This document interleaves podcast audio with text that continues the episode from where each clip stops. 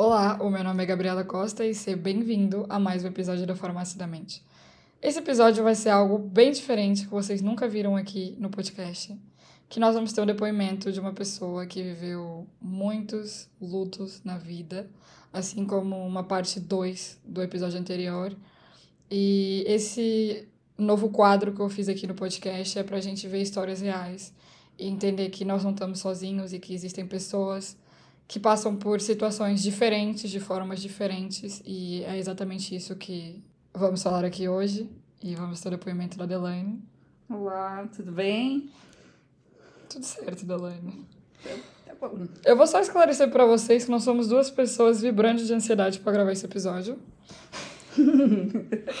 Mas tá tudo bem. A gente dá conta. A gente dá conta. Delaine, qual que é a sua história com ansiedade? Como que você descobriu, assim, que você tem ansiedade? Então, através de um trauma, eu tive que buscar ajuda, né? Terapia. E com a terapeuta a gente foi fazendo vários testes, é, momento de entrevista ali, e ela foi descobrindo a ansiedade, né? um pouco da depressão, mas o foco era a ansiedade mesmo. E, e desde então até hoje eu luto com esse problema da ansiedade. Entendido.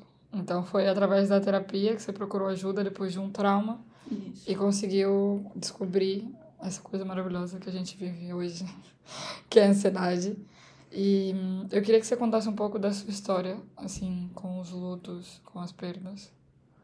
Então, é, para um ansioso, né, é sempre mais difícil lidar com o luto, porque a gente sempre pensa muito sobre o que eu poderia ter falado, o que eu poderia ter feito a mais pela pessoa, ou até mesmo no emprego, né? A gente perde o um emprego, fala, poxa, por que, que eu não agi assim, não fiz assim? E a cabeça da gente vai pensando um milhão, a gente volta um pouco e vai à frente, pensando o que eu poderia ter feito, o que eu poderia ter falado, viver assim o luto. E o ano passado eu vivi, né, é, um luto foi mais intenso para mim, porque eu perdi cinco pessoas próximas e uma delas foi meu sogro. E o meu sogro, para mim, a relação que eu tinha com ele era mais próxima de um pai do que o meu próprio pai biológico, né? Então, foi muito difícil lidar com a ansiedade no luto ali, porque ele sofreu um pequeno acidente doméstico e no momento ele o médico falou, olha, ele não passou dessa noite. Então eu já ficava esperando e agora o que, que eu tenho que fazer, o que, que eu tenho que, né, o que, que eu deveria ter falado, o que eu deveria ter feito por ele. E a gente se culpa muito, né, pela situação. E depois também era de como conviver sem aquela pessoa e como eu iria lidar a situação, eu queria cuidar da família, né, a minha sogra, o meu esposo e eu queria muito saber lidar com a situação. Só que eu também estava vivendo o luto mais intenso no momento por causa da, da questão da ansiedade, né? De ficar pensando, a cabeça não descansava, né? Então eu fiquei um período aí de maio, meu sogro na verdade foi morrer só em agosto. Então foi assim um, um, tempo de crise, de ansiedade muito, né? Se lidar com a sua rotina do dia a dia, período de prova em faculdade, eu sou estudante de psicologia, então para mim assim foi muito intenso ao ponto assim de chegar a dezembro que eu teria terminado a minha rotina, né, de estudo eu para 15 dias. Aí eu falei, não, eu tenho que me acolher. E eu dormi, praticamente dormi e comi esses 15 dias. Delane, eu lamento muito por tudo que você passou. E isso é uma coisa difícil de falar. Claro que você já conseguiu, e isso é muito bom. Muita terapia, a gente já conversou aqui sobre isso. E hum, a verdade é que você passou não só pelo luto, mas pelo luto antecipado de alguém te dar uma notícia de não vai passar de amanhã. E na verdade foram alguns meses que você sofreu por isso. E como que foi para você o antes, né, esse processo todo de espera e o depois de voltar à sua rotina normal? Então, o processo para mim é, nesse período foi importante porque eu conheci a, a professora Nancy que fala sobre o luto, né? E, e nesse momento ela me deu um suporte. Então é, foi a parte mais importante, ter pessoas ao meu lado que me davam orientação, que me davam apoio, né? Então, através da orientação e apoio, que foi muito importante, né? É necessário a gente ter é, não só o profissional, mas ter pessoas, né, da sua que são próximos, né, da sua confiança, para você poder seguir. Então, ela ela trouxe esse suporte. Eu tive amigos também da sala de aula também que me ajudaram, me deram esse suporte. Então, era assim, a gente tentar viver um dia de cada vez mesmo, porque a gente não sabia, né? Eu todo dia eu acordava, se tocava uma mensagem, se tocava o celular, alguma coisa assim, eu já ficava, ai, será que é ele morreu? Ai, será? Desespero. Né? E teve um processo que eles foram entubar ele. Então eles ligaram, falaram, não, eu preciso da família aqui no hospital. A gente já foi, achando que morreu, e a gente já chegou lá, eu já pensando assim, nossa, eu tenho que comprar um caixão, eu tenho que enterrar, eu tenho que ligar para não sei quem, eu tenho que fazer. Que a mente do ansioso. Né? Já pensa em tudo. Enquanto as pessoas estavam indo para ver o que aconteceu, eu já estava pensando em tudo que eu precisava depois, fazer. Depois, você nem viveu depois, o né? momento. Né?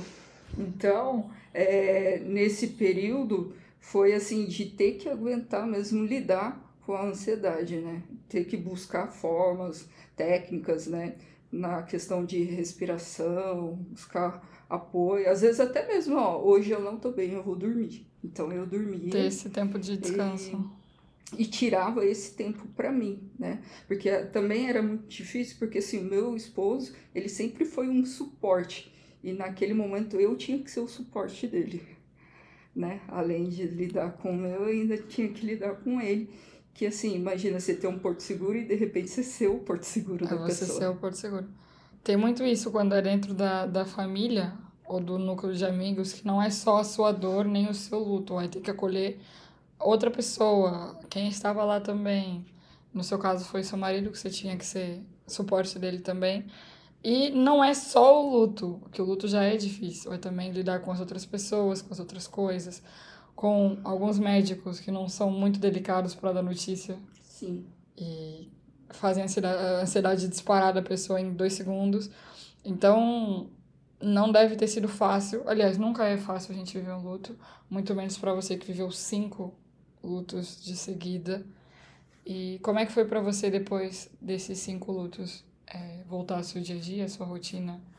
A sua ansiedade estava pior é, não, a ansiedade piorou um pouquinho. Eu voltei a ter bastante crises de ansiedade depois do luto, porém eu venho buscando ajuda, né? Eu vou fazendo terapia, tem a parte hoje que é, do medicamento também que eu busco, tem a parte de estar tá buscando atividade física, buscando melhorar a alimentação. Então, como foi falado no episódio anterior, é muito importante você se conhecer. Então hoje eu conheço o meu limite, né? Depois de conhecer o trabalho é, com o terapeuta sobre mim e depois de começar a estudar, né? Até mesmo pelo grupo aí do ponto e vírgula, a gente começar a estudar sobre o assunto. Então você começa a aprender a buscar gatilhos, a buscar informações para você se cuidar, né? Em relação a isso. Sim. É arrumar jeito de a gente se conhecer, saber o limite o que, que a gente pode fazer para não estar tá com. Eu falo que é um trem de comboios da ansiedade, que vem uns 300 mil pensamentos negativos, é, futuristas, de coisas que não vão acontecer e a gente está sofrendo por isso também. Então, acho que essa história também revela um pouco disso.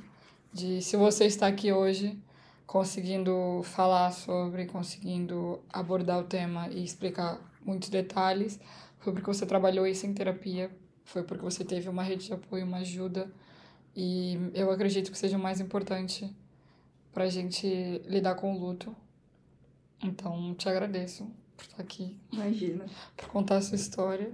Te admiro por tudo que você conseguiu passar e por estar aqui falando sobre isso pra gente hoje. Imagina, eu te agradeço pela oportunidade e por ouvir a minha história, porque isso também é importante. Sem dúvida. Obrigada. Não.